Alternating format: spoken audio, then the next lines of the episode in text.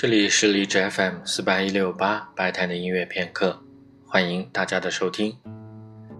在今天的节目当中，我们将继续来听亚美尼亚作曲家哈恰图良所写的儿童曲集第二卷。哈恰图良所写的儿童曲集第一卷创作时间跨度比较长，最早的从二六年，最晚的到四七年。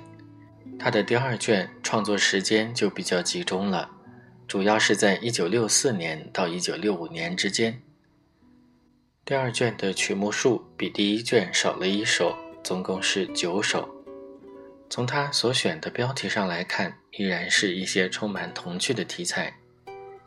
儿童曲集第二卷第一首到第九首的标题分别是：第一首跳绳子，第二首东方舞曲，第三首秋千上的猫咪。第四首演奏铃鼓，第五首两个吵架的老太婆，第六首葬礼，第七首韵律体操，第八首小托克塔，第九首副歌。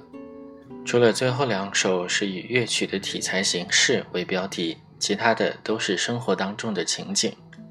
同时，作曲家也熟练地运用了一些音乐上的刻画能力。比如第四首演奏铃鼓，他就用钢琴来模仿铃鼓的声音；第六首葬礼的开头几个音符，就是用钢琴在模仿教堂的钟声。接下来，还是让我们一起来听一听由哈恰图良所写的儿童曲集第二卷。